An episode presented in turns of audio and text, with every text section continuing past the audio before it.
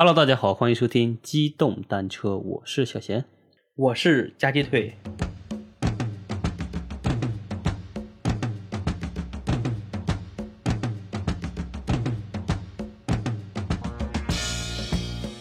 不容易啊，太不容易了，终于可以恢复了线上录制。我的天呐，嗯。线下，啊！对，线下。我跟小贤终于见面了啊，我们是二月份见的面的吧？对最后一次录制二月多，对对对，到现三个月。嗯，上周其实我们也是录了，但奈何上周就是对，结果呢，这个各种问题吧，嗯因为设备的缘故，最后 录了一半儿，那一半儿丢了。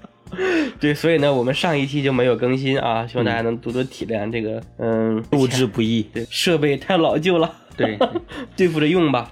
等啥时候设备散架了，咱们可能就不能录了。哎呀，终于能线下录制一下。对，嗯，正好这个又是一年的六月二十六啊，国际禁毒日，是吧？嗯、我们还是讲一期毒品的吧。对，而且之前也有一些听众给我们留言啊，想听一下关于金三角的往事。对，金三角啊，呃，主播夹鸡腿耗时了几个月查各种资料，嗯还读了一本书。在网上买那书啊，太贵了，要两百多正版。嗯，后来没办法，去淘宝上买了一个电子档，但其实你可以上网搜搜，估计能下到 下不着，下不着。啊，很难下。对对，，下不着。嗯嗯它那里面因为是重新编了，里面有很多那种图片啊什么之类的，还是是带给了我很多的一些感想吧。嗯我也去听了很多别的主播讲的这些关于金三角的往事啊之类的，还有金三角的地形呀、什么，我都去查了，嗯，包括金三角那些大毒枭们之类的。对，我现在对金三角的历史啊有一个初步的认知。对有一个初步的了解，嗯然后呢，我就用我这个浅显的认知和了解，来给大家描述一下金三角的历史、毒品啊，还有国民党残军往事。这一看就是毒了，没读的话就指定吹牛逼。哎呀，我今天跟大家又要讲一讲。这一读发现，哎呀，原来里面还那么多，自己好像没看全啊，给大家浅显的说一下。是好多东西没记住。对，这就是看了跟没看的区别。所以以后如果说腿儿哥要是这种很谦卑的口吻，那肯定他是认认真真准备资料。每一期我都是认真准备资料的啊。嗯，对，这一期呢真的是不易啊。这一期真的我是从，其实我很早就想整理一期关于金三角的啊。嗯看后面能不能说把我知道这些东西再整理一期文章啊，嗯，然后发布在我们的微信公众号上可以啊。。对，我们有一个微信公众号，大家也可以去搜啊，和我们节目是同名。但其实里面也没啥东西对西。，也叫机动三轮。现在呢，基本上没有文章啊。我们打算以后呢，会不定期在上面去更新一下嗯啊，写个文章之类的。对，嗯，对，大家想看什么样的故事呢，也可以给我们提啊，对吧？嗯对，还最近好像听说那个泰国把大麻合法化了，对吧？啊，对，泰国把大麻合法化，但是还给民众发了好几百万株。大麻幼苗是吧？对呀、但是前两年我看缅甸是下令已经是戒毒嗯啊，还有之前我一直关注的这个金三角地区的那个果敢特区嗯啊，那里面彭家声果敢王，嗯他也宣布禁毒啊，包括什么罗兴汉呀、什么坤沙呀这些东西啊，或哎这个呃前几年的时候，中国拍了一部电影叫《湄公河和》，行动。对，嗯那个事件你知道吗？嗯，这个这电影看了。嗯。那个故事的背景你知道吗？那故事背景呢，就是说中国呢有一个船，有一个运输船叫玉兴八号，嗯。在泰国境内嗯。被人发现啊，这个整个船员都被人打死了，嗯。双手呢反绑，嗯。然后呢后部中枪，然后在船上呢还搜到了很多毒品。嗯。当时呢，国外呢就传说中国人贩毒，然后那时候中国也怒了，是吧？我嗯好几十个同胞，两艘船，好几十个同胞在国外这样的惨死哈，嗯中国呢就发动了全国之力嗯去东南亚去调查这件事情。嗯后来呢就发现有一个叫诺康的一个毒枭，嗯是他一手策划了这个嫁祸给中国商船的事情。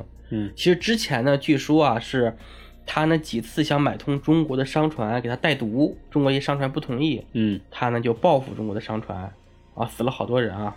最开始呢，公布说说中国人贩毒，我们中国这些受难者家属啊就崩溃了，说怎么可能？我们家里都是老实人，嗯只是打工赚钱的，怎么可能去贩毒？嗯随着调查呢，后来就发现这个诺康他其实是有一个两百多人的部队，就是不能说部队吧，就是有一个武装团伙，在当地呢是一个老大啊，特别嚣张那种。嗯，但是呢，中国真正介入之后，给东南亚这些各个国家施压，嗯。他呢就在各个国家这样乱窜，嗯。最后中国呢在国外把他抓住，然后呢又把他拖到了中国的本土审判，嗯。最后枪毙了。嗯后来就是行刑的那一天，中国是直接面向全世界公开的。哦，对，这个当然你可以看看，他被枪毙那一年，我是看了直播的。他可是注射死刑，嗯。就是人被拉进去以后嗯，就没有再表了，但是再拉出来，这是个尸体。对对对对，嗯这这个呢其实表是几几年的呀？很早了。我我当时马上搜一下，现场百度。直接搜湄公河惨案就可以啊，嗯，是二零一一年时候发生的。二零一一年。对，然后二零一三年的时候，这个主犯诺康、桑康扎萨、伊莱、扎西卡四个人在云南昆明被执行死刑。啊，对，一共是十二名船员遇难。嗯这个事情太震惊了。但是这个事情发生之后，中国把这个怒康这个团伙完全打掉之后，中国在东南亚就安全了。嗯现在呢是安全了。然后最近呢又爆出来一些人在东南亚什么做血奴啊，什么被坑啊，是不是？那都是被国人坑的。对，大部分是被国人坑的。现在国外那些人已经不敢对中国人这样了。嗯前两天呢，我看有人在柬埔寨，中国的女孩儿被埋尸了嘛，嗯然后失踪以后发现了一个尸体，还有的人被诱骗至国外去炒那种呃玉石啊、翡翠啊，是吧？然后打诈骗电话被诈骗，然后赌博那种。我觉得大家对去东南亚之后啊，还是尽量的跟随正规的这个团伙儿。嗯，团伙团队吧，团伙。啊，对，团队嗯啊，跟跟团游，对，嗯不要那个单独啊，或者呢去搞一些什么旁门左道想发财呀、什么之类的。但那个之前不是也辟谣了吗？说那些，比如说缅甸、柬埔寨那个什么血奴那个其实不啊，是血奴那个好像是辟谣了，嗯但是在东南亚现在中国人失踪的挺多的。嗯，行吧，我们讲了这么多背景介绍，然后是对，今天我们主要讲一下，就是金三角是如何崛起的，嗯还有它这个毒品生意是怎么这个风靡全世界的啊。嗯嗯，这个全世界啊，就毒品的兴起嗯跟西方殖民有关系。咱们不讲大背景啊，嗯包括我们中国最近这一百年的屈辱也是因为毒品，鸦片战争对吧？因为鸦片开始的。嗯那小贤，你知道全世界有三大毒品生产基地都是哪里？嗯，哥伦比亚有一个吧，对嗯，然后是金三角肯定算是吧？对，嗯是这样，一共有三大产地啊，嗯就是说在伊朗的东部、巴基斯坦的西部，还有那个阿富汗的西南部，嗯这个地方叫金新月嗯啊，是毒品的一大产地。嗯然后最著名、最著名的就是金三角、嗯啊，位于缅甸、泰国和老挝的交界地方，嗯叫金三角。还有一地方就是哥伦比亚和委内瑞拉的交界地方，叫银三角。嗯，对，这是世界三大毒品生产基地。对，就包括这个哥伦比亚这个的话，其实之前我看过那个有个叫美剧《毒枭》的，讲的就是那边哎那个对对对对毒枭毒品的故事。对，嗯，那个这些毒品就通过墨西哥，然后流入美国嘛。，对那世界上第一大毒品消费国是哪个国家？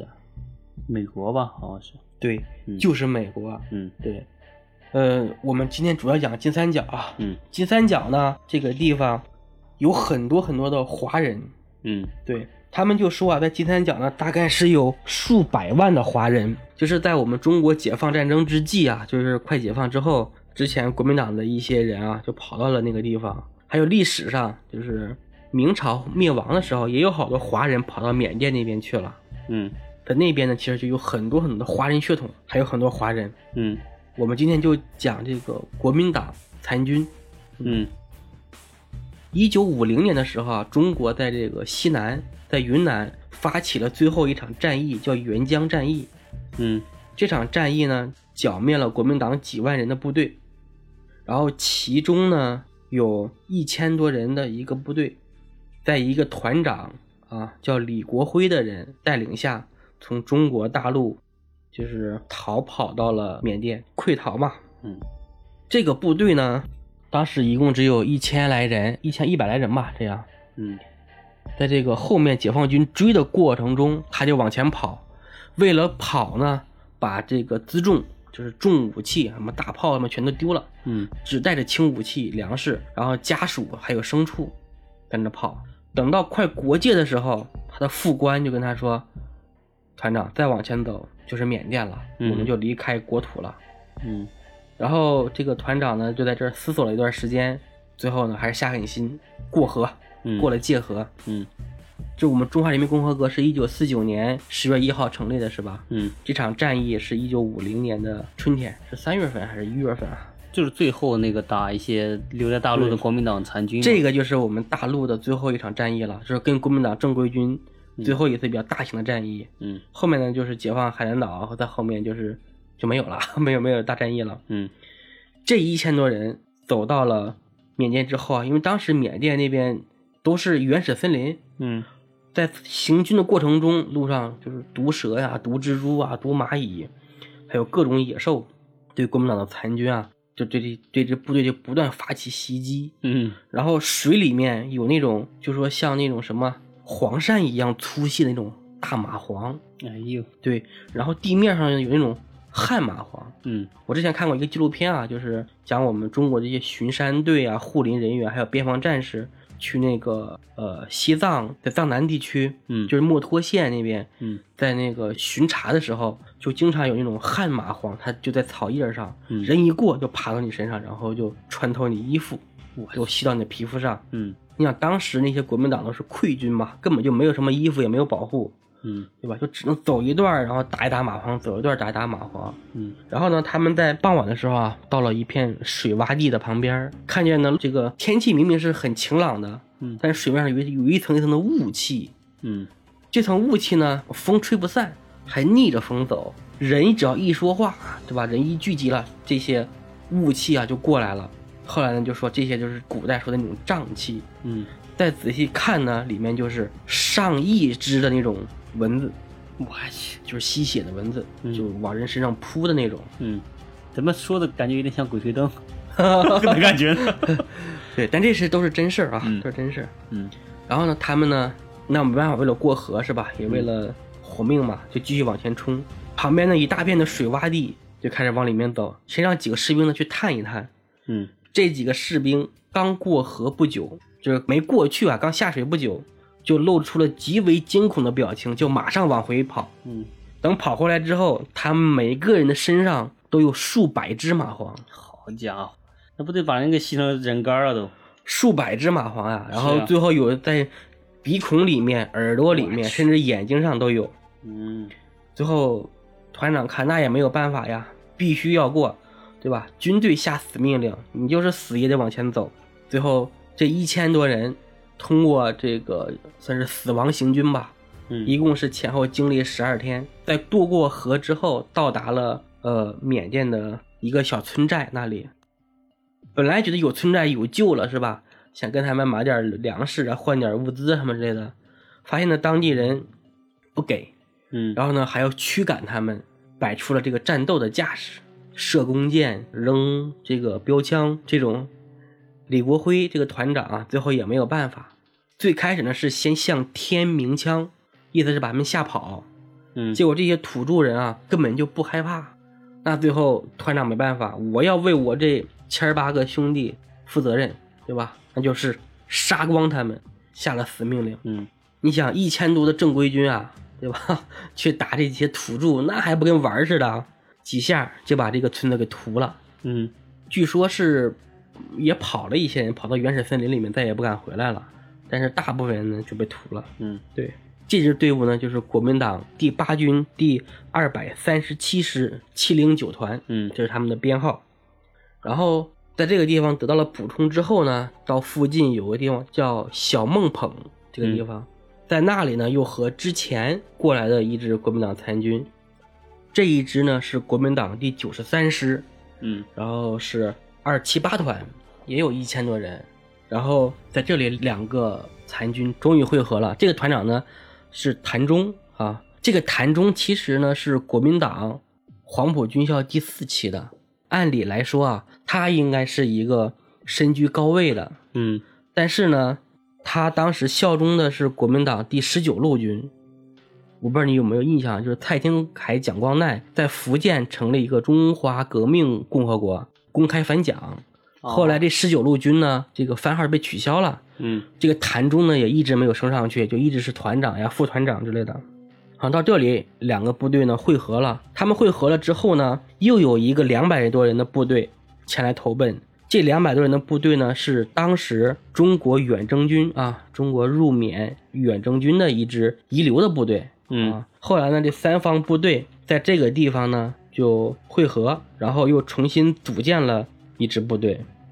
经过这个重新的组建啊，这个李国辉呢就成立了一个中华民国复兴部队，嗯然后总的这个战斗人员大概是有一千八百人，就是两个队伍到这里来了之后呢，都说有一千多人，结果呢合并到一起才一千六百人，然后再加上那之前那个远征军的那两百人啊，一共才一千八。嗯然后呢，这个经过盘点啊，这个步枪、卡宾枪有一千多支，然后呢，罗马有数十支，轻重机枪数十挺，迫击炮两门，嗯然后呢，李国辉出任总指挥，第七十九团团长，这个谭忠任副总指挥兼二七八团团长。这是呢，组建了一个初步的一个架构啊。李国辉的部队呢，有一台坏了的电台，嗯而这个谭忠的部队里面呢，有一个会修电台的士兵。对，两个人呢，这不巧了吗？对两个人在一起一碰，哎，那我们修一修吧。嗯修好了之后呢，就赶紧给台湾发电报，对吧？说老大，我们在这儿还有一支队伍呢，你可以来接我呀。就是因为他们本来都不是蒋介石的嫡系部队，然后呢，台湾给发来了命令，说你不自行解决这个，就地解散。不是说你不就自行解决这个钱粮的问题嘛，嗯自行解决补给问题。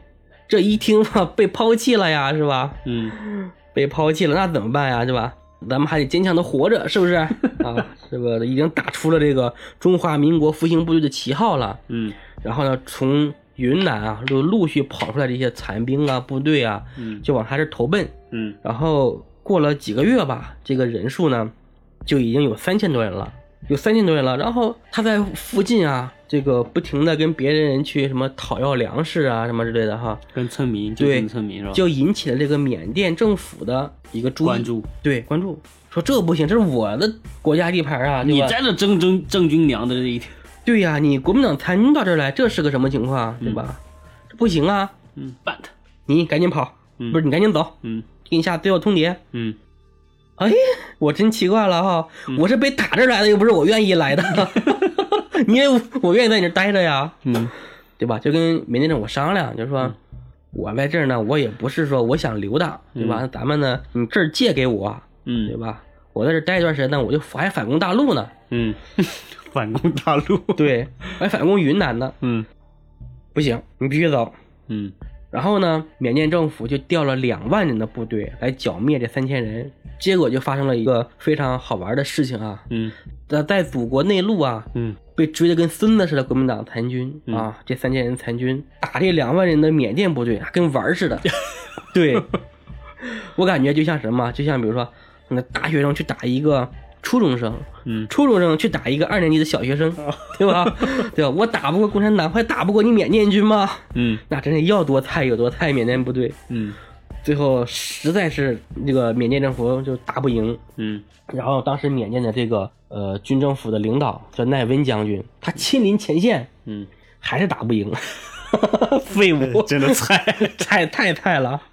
然后呢，他就商量，就说你这样对吧？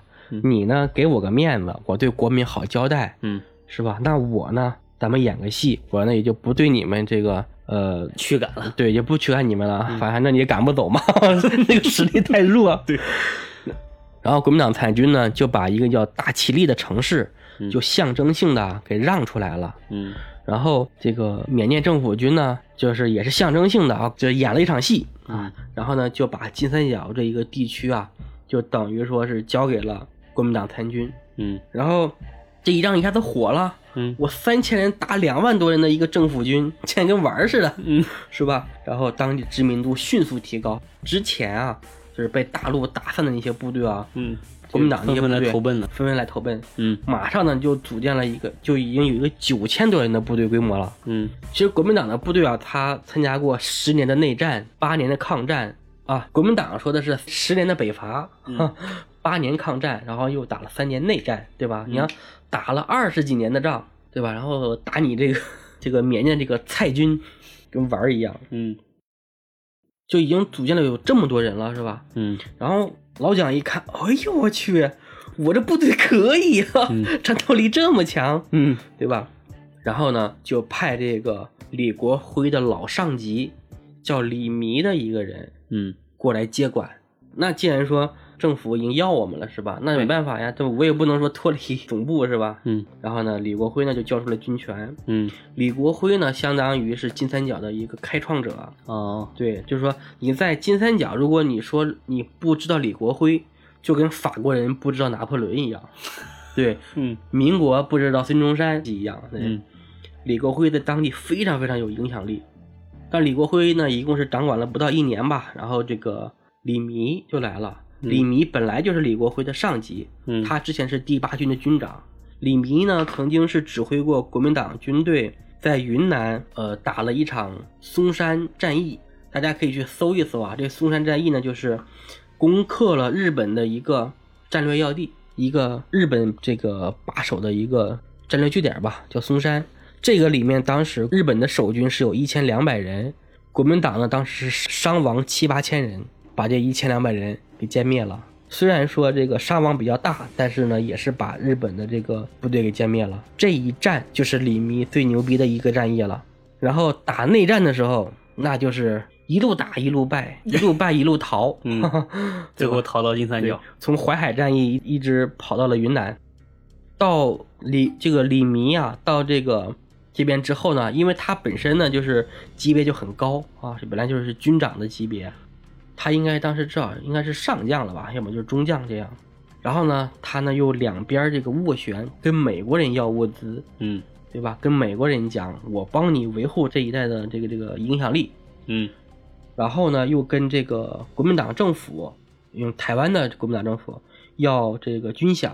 嗯那手握军饷了，那你又可以扩军，又可以招兵买马，又可以买装备，对吧？他们这个部队呢就开始逐步发展。嗯，当时最多的时候啊，有三万多人的正部队是吧？正规部队。对哎呦，那也不小啊。对，其实呢，就是前面李国辉就是刚接管的时候啊，条件非常艰苦，嗯对吧？你根本就没有吃没有喝，跟当地的百姓去买吧，人家还不愿意卖你，对吧？所以呢，后面呢，他们也被迫呢去做一些生意。做什么生意呢？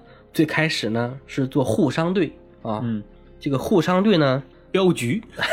对，在西方呢叫保安公司，在这个呃中国的古代呢叫镖局嗯啊。然后他们呢当时呢是接了一个买卖，东南亚其实说在当时就已经有很多种植鸦片的了，嗯对吧？那边的地呢地力不太好，种植粮食呢吃不饱，嗯就只能种这个鸦片，是嗯吧？鸦片的经济价值高啊，赚钱。沪商队呢就驮着这个鸦片啊，就是那种商队，就是马帮那种，嗯都是牲口，都是都是山路嘛，就经常有各种土匪来打劫。嗯土匪仁慈的就什么，就是比如说，呃，从十包里面选出来三包，啊嗯，交出来，嗯，对吧？这还是比较仁慈的。对，这算比较仁慈的了。那不仁慈的就把你们全灭掉，然后全抢走，嗯对吧？那这个商队一般受不了啊，是吧？这损失也很大。嗯然后李国辉听说之后，就就主动提出来说：“我来跟你们互商。嗯”说行呗，那就干呗。对，谈好价钱，嗯开始互商。然后第一笔生意呢，是找了一个叫钱运周的一个参谋长，嗯带着部队去的。一共呢是挑选了六十名士兵，嗯年轻力壮的，然后嗯每人呢身上背着一支卡宾枪就去。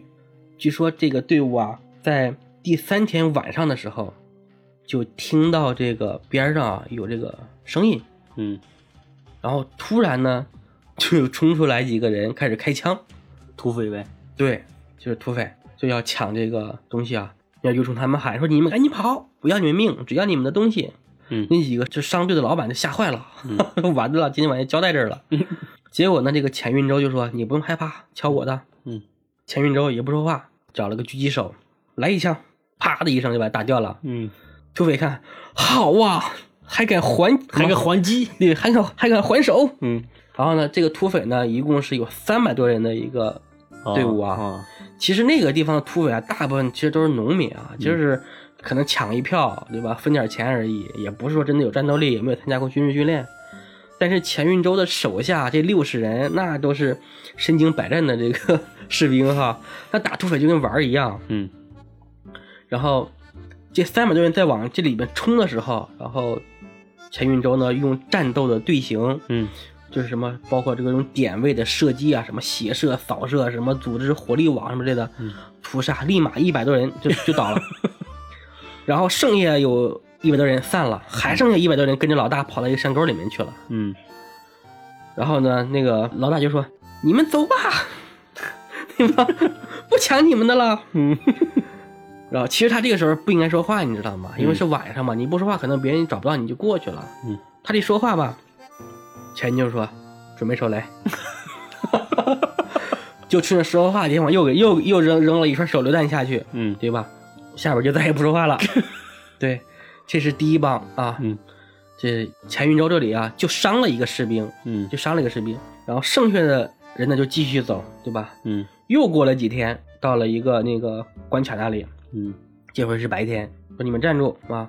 然后钱运周一看又遇见土匪了，是吧？那就咱们先谈判，是吧？嗯我前两天刚才已经打过名号了，你怎么还不长记性呢？嗯，对吧？也可能当时没有电话啊，这个可能通信通网络不够发达通，讯不发达。嗯他就说我们呢是国民党部队，嗯对吧？我们在这里呢是帮朋友，对吧？运输点这个物资，对吧？大家交个朋友。嗯那就说那行吧，那这样你们对吧？就是留下三成的这个东西，嚯对，然后呢你们就自由走掉。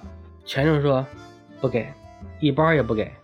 这土匪一听，我靠，我这么给你面子了，碰见茬子了，兄弟们，给我抄家伙，对，赶紧就招呼。给我抄锄头，对，他的人还没准备好就被灭了。对，这个战斗力啊，真的，这个土匪跟正式正规军真的是他们不是一个级别。嗯你像古代为什么说这些土匪脚不干净啊？还是因为说当地有勾结，啊你部队真的来了之后没有打不赢的，对吧？这一次之后啊，就彻底火了。嗯从此这个国民党镖局嗯，那生名声呃名声大振，主要是这个信誉特别好，战斗力也特别强，嗯对吧？然后这个生意呢就滚滚而来。嗯然后李国辉在统治期间说，我这么多士兵是吧？那一定要跟周围搞好关系。然后呢，就请各地的土司首领过来，跟他们呢想搞好关系，什么举办各种联谊会议是吧？嗯在那里呢给他们表演百米举碗，就嗯让一个士兵站在那里，头上举着个碗，然后让另外一个士兵呢嗯隔着一百多米在密林深处，啪一枪把那个碗给打掉了，对。嗯然后呢，还有这个机枪收割，哒哒哒哒哒，对吧？这些土司的头人首领都看呆了，看着一惊一跳的，心里边嗯这家伙要是我是那个碗，对吧？是谁敢惹啊？是吧？嗯战斗力这么强，还有炮，还有重机枪，还有卡宾枪，对吧？你看我都我们的人都烧火棍儿，对吧？枪一共那么三五支，纷纷表示愿意跟李国辉交朋友。嗯从此以后呢，这个当地的各种生意就跟李国辉就做起来了，包括粮食物资啊，也都有这个来源了嘛。嗯后来呢，国民党这些残军啊，就觉得因为人越来越多嘛，嗯，觉得这个鸦片的这个利润率太高利，润太高了，嗯，要从源头做起，对，与其赚一个运输费，嗯，不如咱们也做一个二道贩子，做条生产线，当中间商。然后呢，就从这些当地那开始啊，自己也开始贩运一些烟土啊嗯这些生意。他们是一九五零年跑过去的。然后呢，呃，你对越南战争有了解吗？不上次讲过吗？那是中国和越南的事情。哦哦，中国和越南打之前，哦越南越南战争是哦越南最开始对吧？跟法国打，嗯滇缅府大捷是吧？后来又跟美国打，对吧？就是在这段时间，美国大兵也在那边打仗，嗯，然后呢，他们又需要毒品去给这个士兵刺激，镇痛是吧？不是镇痛就是刺激，哦，对。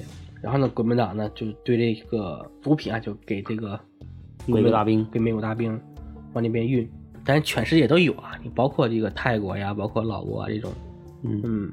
然后咱们就说到，就是后来就是这个李弥不是过来了吗？嗯李弥在这边之后，他兵强马壮啊，三万多正规军，而且清一色的美式装备，嗯，都是用鸦片换的吧？也不全是嘛。嗯不没有美国的支持，还有这个国民党政府的军饷嘛。嗯在当地呢，李弥曾经说过这样一句话，因为他在当地呢特别高调。这个李弥呢，其实他本身没有去过金三角，很少去，他一般都是在泰国，在哪个地方来着？反正泰国吧，就泰国曼。谷还是什么青莱还是哪儿？嗯对，一直遥控金三角。嗯他有一次呢举办这个发布会，有记者就问他，他说：“您什么时候反攻这个大陆呢嗯？”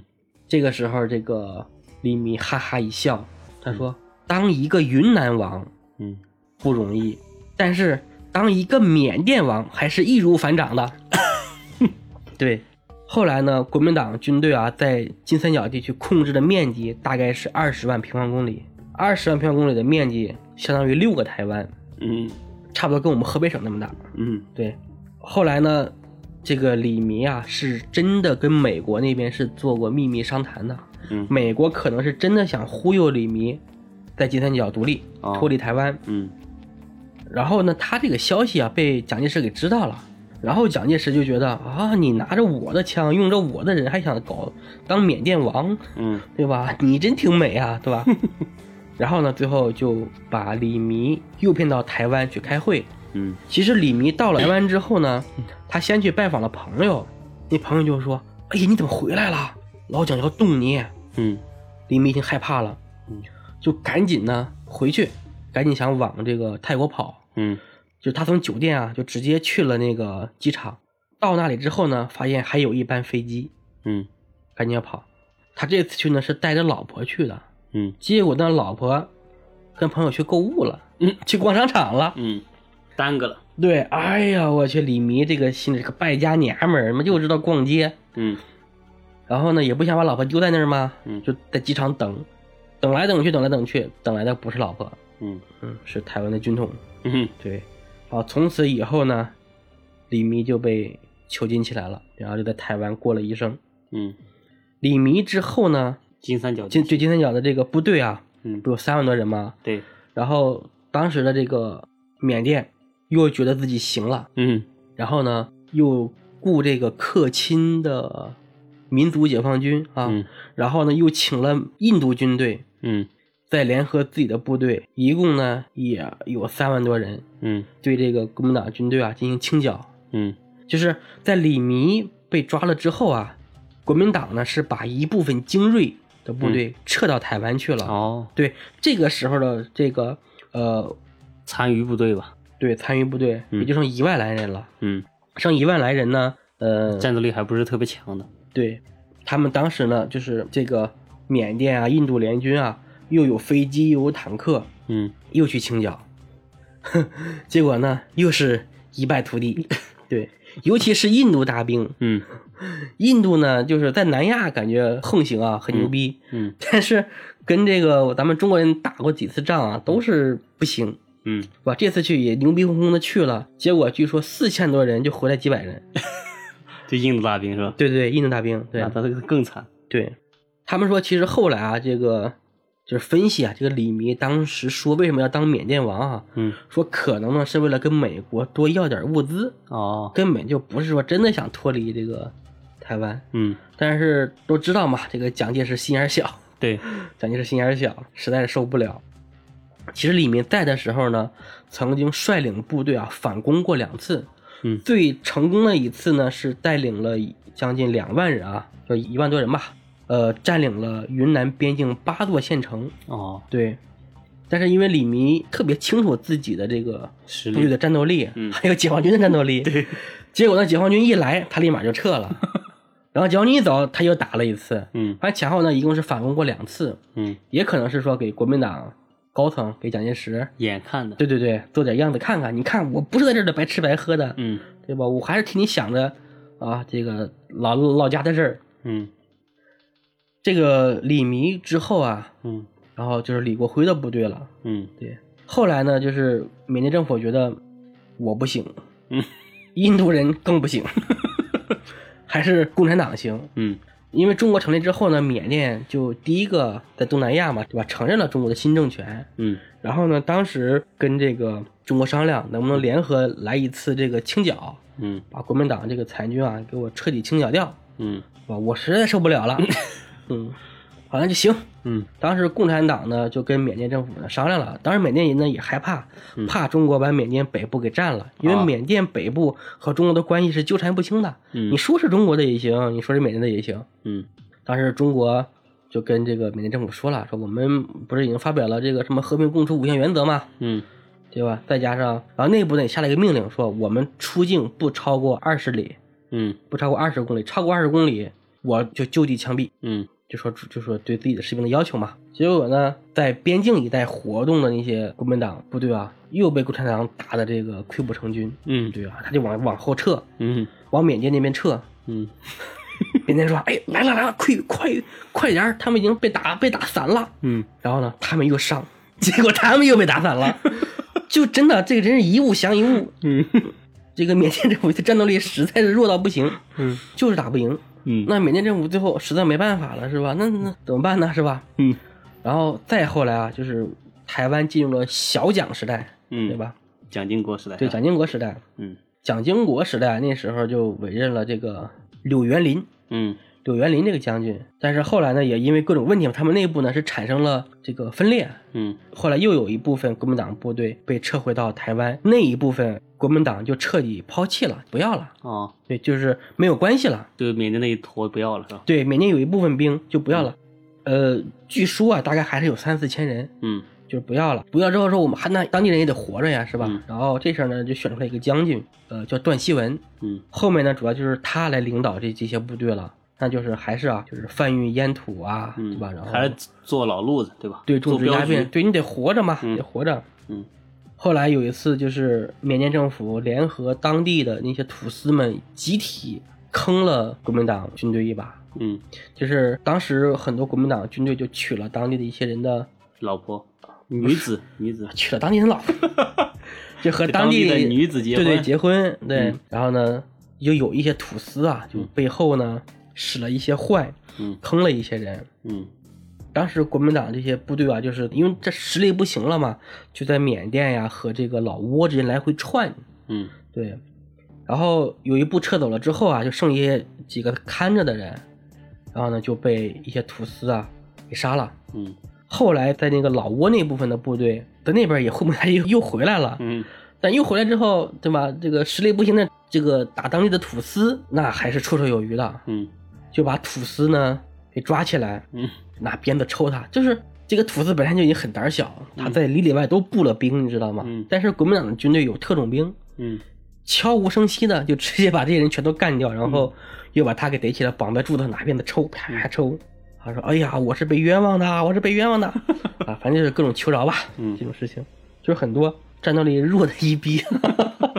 你想，政府军都不行，何况土司的军队呢？嗯，就是村长嘛对吧？那更不行了。对，然后国民党这个部队啊，其实说最终啊剩了两千多人了的时候，嗯最后在缅甸混不下去了之后，就去了泰国，被泰王，就像段希文他们啊，就被泰王召见。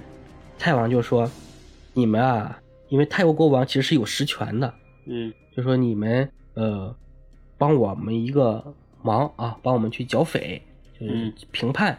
嗯，然后呢，我们会给你这个这个相应的，报酬不是报酬，是给你们身份、哦公民权和就和居留权。哦然后最后这一部分国民党残军啊，当时有一些人都已经头发花白了，嗯四五十了都已经，嗯但是没办法，还是呢帮助泰国呢去评判。嗯后来这部分人啊，就在评判成功之后，就交出了武器，就是七几年的时候嗯交出了武器，然后接受了泰国公民的身份。对，现在很多人呢去泰国旅游都喜欢去这个泰国北部的地方，一个地方叫美斯乐。嗯这个地方呢，就是国民党残军自己起的一个名字，叫美斯乐。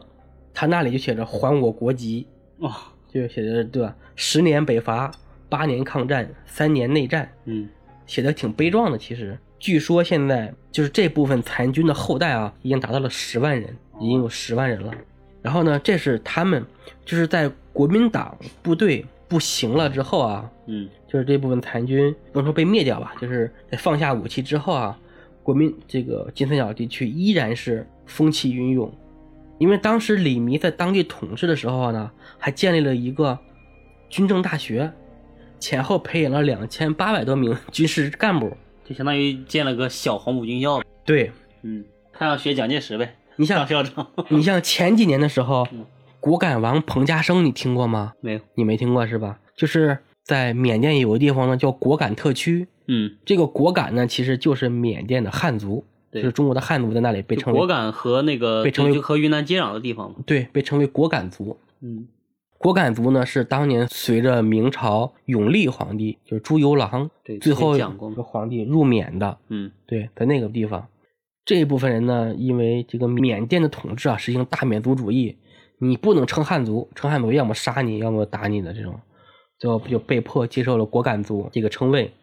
那里面呢有一个牛逼的人物叫彭家声，统治当地几十年，他就是通过那个李弥的那个军校毕业的。毕业的，对。然后还有一个人呢，叫罗兴汉。罗兴汉这个人呢也很牛逼，当时呢在东南亚那也是风起云涌，控制了果敢地区，也跟彭家声一样。然后他曾经就是控制过金三角的这些毒品，然后再到后来呢，有一个后起之秀叫坤沙。这坤沙呢，他自称是祖籍四川，然后呢，他的中文名叫张其夫。嗯啊，他还有一个缅甸名字，我但是我没有记住了，他可能还有个泰国名字，嗯，三四个名字吧，可能是。坤沙这个名字就像泰国人。对，然后呢，他当其实是一个土司的儿子，嗯然后呢又娶了一个另外土司头人的一个女儿当老婆。嗯后来呢，他继承了土司之位，开始疯狂扩军。他的一个副官叫张苏全，嗯就是国民党参军。后来呢，这个张其夫是控制过金三角百分之八十以上的毒品交易。啊对我这有一组数据啊，就是大家可以听一下这个金三角地区毒品的产量啊，就是从六十年代开始，嗯这个毒品产量从数十吨上升到两百吨左右，然后到八十年代初产量达到了七百吨，到八八年增至了一千两百吨，到八九年翻了一番，嗯达到了两千四百吨，到九一年突破了三千吨大关，张其夫控制了百分之七十。后来呢，张其峰、张其夫的部队也达到了三万多人。他当时控制的，就是在缅甸啊有一个善邦特区，善邦特区呢分上边一块和下边一块，嗯大家从地图上可以去，如果说感兴趣去搜一搜啊。张其夫呢就宣布成立了一个善邦共和国，他当总统，还有一个总理，嗯对。然后到了九几年的时候，他当时已经是巅峰了啊，就联合当地的包括克钦啊、什么之类的，克钦族、克伦族啊、果敢族这种当地联合跟缅甸政府作对。他的部队有三万多人啊，很牛逼，呃嗯。第一大这个武装吧，包括建国。但是呢，巅峰就意味着你衰落的开始，对。因为张其夫本身自己就宣称自己是汉人，嗯。然后呢，他的副官张苏全，那更是国民党的这个正经的一个军官，嗯。然后还有他的一些其他的一些高管啊，也是以国民党高官或者以汉人为主，然后这样呢，就造成了当地善族人的不满，然后呢，就有一个将近九千人左右的善族官兵啊，在一夜之间背弃他，就说他都汉化了，你根本就不是我们善族人，嗯。然后就不听他的话了，然后他的总理，他不当建国了吗？他的总理也跑了。嗯。然后这时候呢，呃，缅甸政府军呢又准备了一支部队想要打他，最后张启夫经过权衡啊，就在九六年的时候突然就跟政府投降了。后来呢，他就被缅甸政府算是既是监控也是保护，嗯在仰光，他生活在一所豪宅里面，嗯，带着四个老婆，幸福美满啊，这是。对，他就是世界毒品大王。嗯他的那个呃海洛因的品牌叫双狮牌儿，嗯就是两个小狮子在中间嗯护着。这个品牌在当时是国际硬通货，大家是高端产品。大家特别认可这个品牌，嗯为什么呢？就是我分析啊，一是这个产品质量好，嗯对吧？一吸了得劲儿。嗯 二呢是你的货源稳定，对吧？你不能说小仙我今年找你做生意，对吧？今年咱们做了，下一次来找你，哎，我操，你没了，你被抓了，你没货了，对吧？那你这不坑人吗？是不是？嗯哇，有三万人的武装部队来保护着，对吧？轻易人灭不了，所以呢，货源稳定，对吧？然后呢，价钱公道，对吧？又不是漫天要价那种，赚了好多好多钱。而当时就是在越战七几年的时候，那时候已经是坤沙的天下了嘛。嗯那时候呢，坤沙就是据说那些美国大兵啊，在往美国运尸体的时候，把毒品就装在棺材里面，嗯，运回到美国去卖。就是坤沙的毒品。对，反正是金三角的吧。嗯当时不管是谁了，因为当时老大很多嘛。我们小时候有一部电视剧，不知道你有没有见过，就是一个讲美国黑帮的一个什么红蜘蛛、黑蜘蛛，然后那个什么那头头叫林姐的那个，他就是美国黑帮，然后从东南亚贩毒到美国吧，那个事迹，中国公安最后当卧底，嗯演的特别好。那叫啥来着？我靠，记不清那个片儿挺好看的，就是讲当时从国民党不是从国民党，就是从金三角贩毒的事情。后来啊，就是开始就是国民党残兵退出来之后，然后呢，那些大佬们啊开始逐步呢就被政府军给收拾了。你像前两年零八年的时候，嗯彭家声就被果敢从果敢赶出去了。嗯被缅甸政府赶出去了。缅甸政府呢，把果敢收编了之后啊，就禁止教汉语了，嗯开始用缅语去教学啊什么之类的。嗯然后罗兴汉早早早也早就被抓了。嗯然后坤沙这个大佬呢是九六年投降，然后也是零几年死的吧，反正也比较突然。嗯，说不定就也是被什么害死了，对吧？对，也有可能吧。嗯但是其实之类的。对，但其实他的晚年已经没有任何的什么故事没有影响力了，不是对，已经没有什么势力了。嗯，对吧？已经不可能说再去整一波大的。对。据说是一个非常文静的老人，曾经的一个毒品大王。嗯然后再后来呢，你像国家统一之后啊，就是当地，你看现在的缅甸北部，其实已经没有多少种植这个鸦片的了。据说就是中国人在那边去包这种农场，嗯比如说种植水果呀、香蕉或者是橡胶什么之类的。嗯然后当地呢给中国的这个农场打工，然后呢有些呢还能拿分红啊赚工资之类的，他们的生活呢也都好起来了。所以渐渐的现在在东南亚，就是在金三角地区种植鸦片的已经很少很少了，对毒品呢也已经不多了。现在国际上毒品最多的地方应该就是在就是中南美了，嗯，墨西哥呀、哥伦比亚这些地区。对。墨西哥主要是以贩卖大麻为主，对其实正儿八经产那个毒品的海洛因的是哥伦比亚比较猛。对，那个他们那边那个大麻和我们这边的蓖麻是不是挺像的？怎么会和蓖麻一样？蓖麻是什么东西？不一样是吧对啊，那肯定不一样啊。哎，前两天我看一个新闻嘛，说是、是哪个品牌的衣服上嗯，说是有那个大麻的叶子嘛，是不是就是江南布衣卖小孩衣服那个？好像是。我一我一想到这种印衣服上印乱七八糟，就想到江南布衣了。这个牌子已经臭了。对，但是后来经过这个分析说，他这印的那个树叶子不是大麻的叶子，是我们中国的那个蓖麻哦那个叶子。对我们家那边其实种蓖麻的还有呢，我还其实以前也听过，就老家罂粟那个花很好看，特别好看有人偷偷的种，我看过，有看花的。对我看过就。农村有的人不懂的，嗯他以为什么什么花呢，种了一棵。在农村，这个大烟子儿嗯，是一种药材，对，因为那些人少用其实那些人不懂嘛，比如你咳嗽了，嗯你吸一点对吧？你就当这个镇定剂嗯，用，因为它会麻醉你的神经嘛，你就是麻醉剂嘛。对，你就不会那么咳嗽。嗯哎，嗯他们觉得我吸这个管用，嗯我不咳嗽了，那就是药就好了。头疼脑热，哎，一一吸一点儿不单麻醉麻醉神经，我也好了。对，所以呢，一直是当药用的。对，止疼药嘛。对对对其实本来就是止疼药的一种作用嘛。就是麻醉嘛，对吧？其实也一样。